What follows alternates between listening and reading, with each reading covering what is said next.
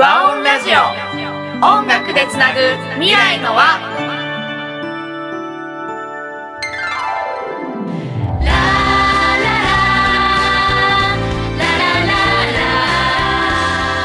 こんにちは。和音ラジオ。音楽でつなぐ未来の輪ナビゲーターのドリです。この番組では思いを形に歌にするをテーマに社会貢献する人や夢を持つ人をゲストとしてお招きし対談していきます。そして毎月第4回目の配信ではゲストの方の思いを私がその場で歌にします。皆さん最後の回までお楽しみに。今回は学生出産し大手人材会社で働く新卒1年目のママである底引琴美さんをお迎えしての第3回目の配信となります。それでは対談の続きをお聞きください。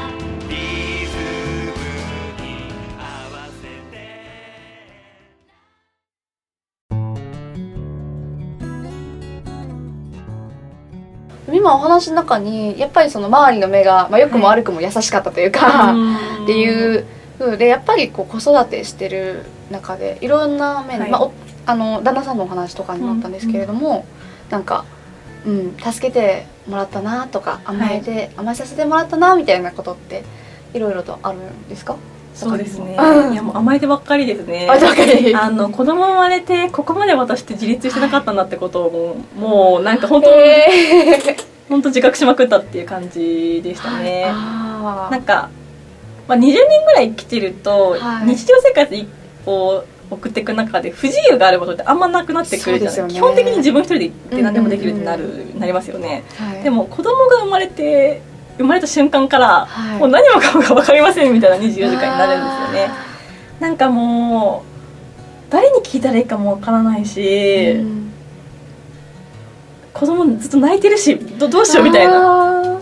えみたいなのとかあとはいその子育て忙しすぎてもうトイレに行く時間もないとかご飯食べる時間もないとかなんか本当にそんなことが勃発するんですよ。はい。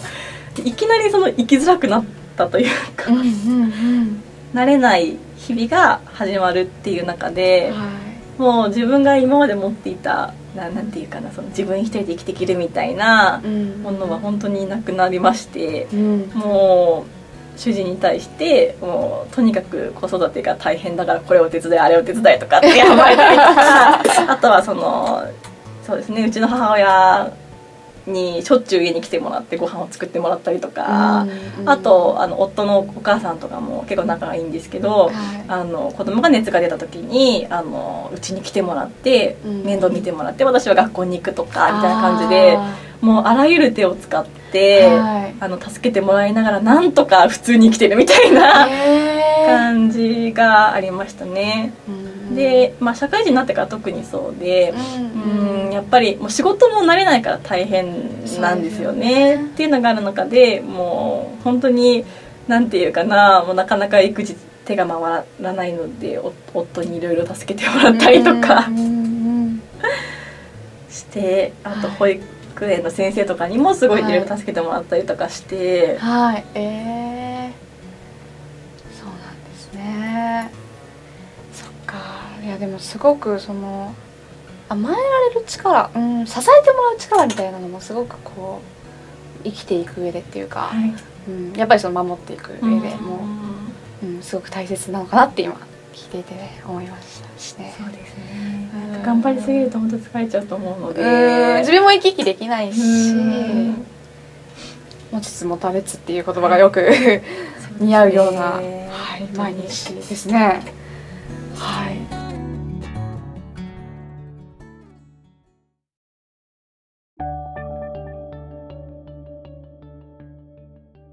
で今、うんと、子育ての話とかをこはい。う中心に伺ってきたんですけれども、はい。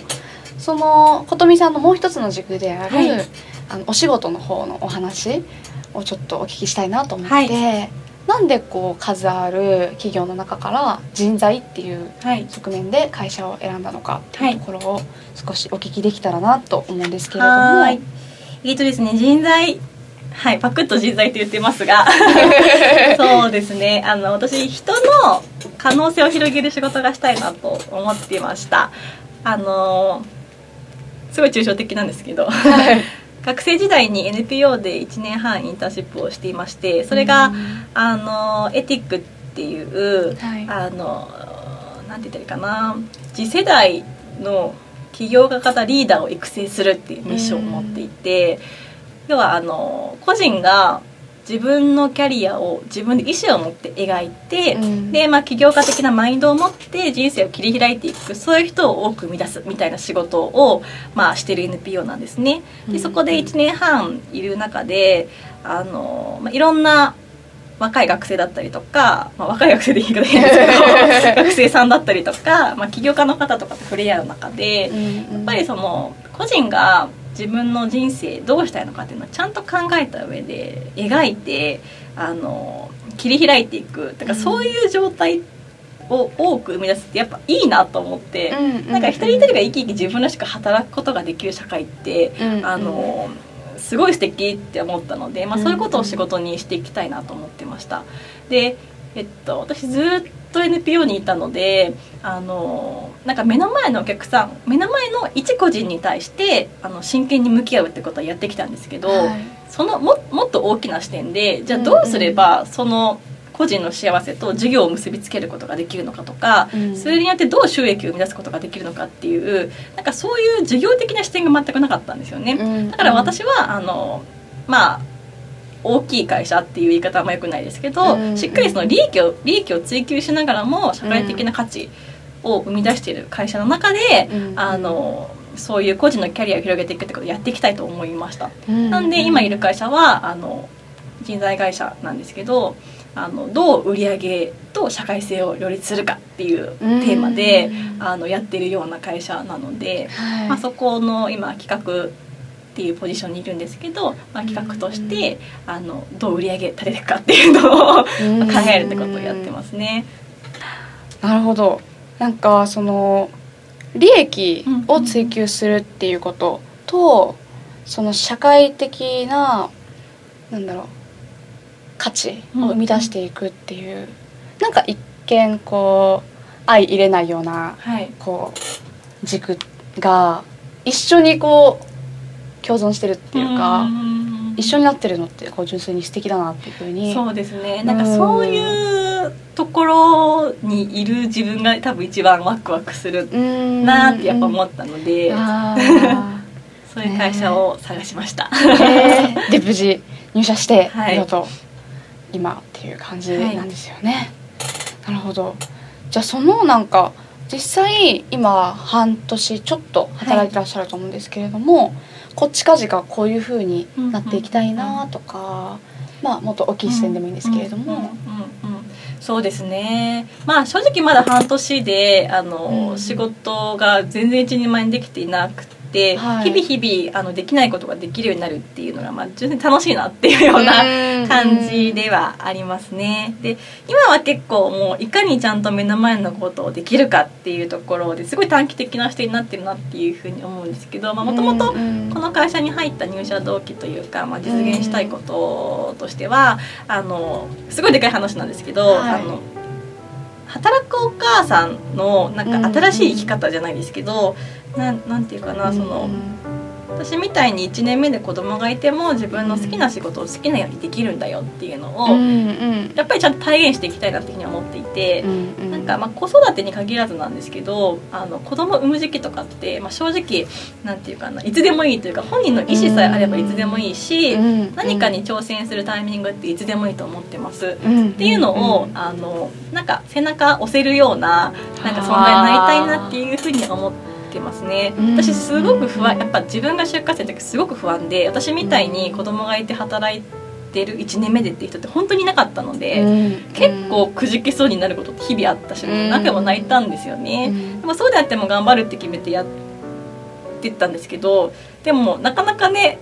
そこまで頑張れないよっていう時もあったりするじゃないですか。すね。っていう時に、うん。まあ、なんか一個の例として、まあ、こういう人もいたしみたいな、っていう存在にはなりたいなっていうふうには思います。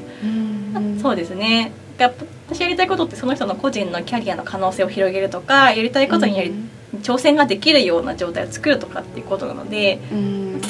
自分が今の会社の中でしっかり成果出してやっていくっていうことがそれにつながるのかなっていう感じはしてます。うん。ありがとうございます、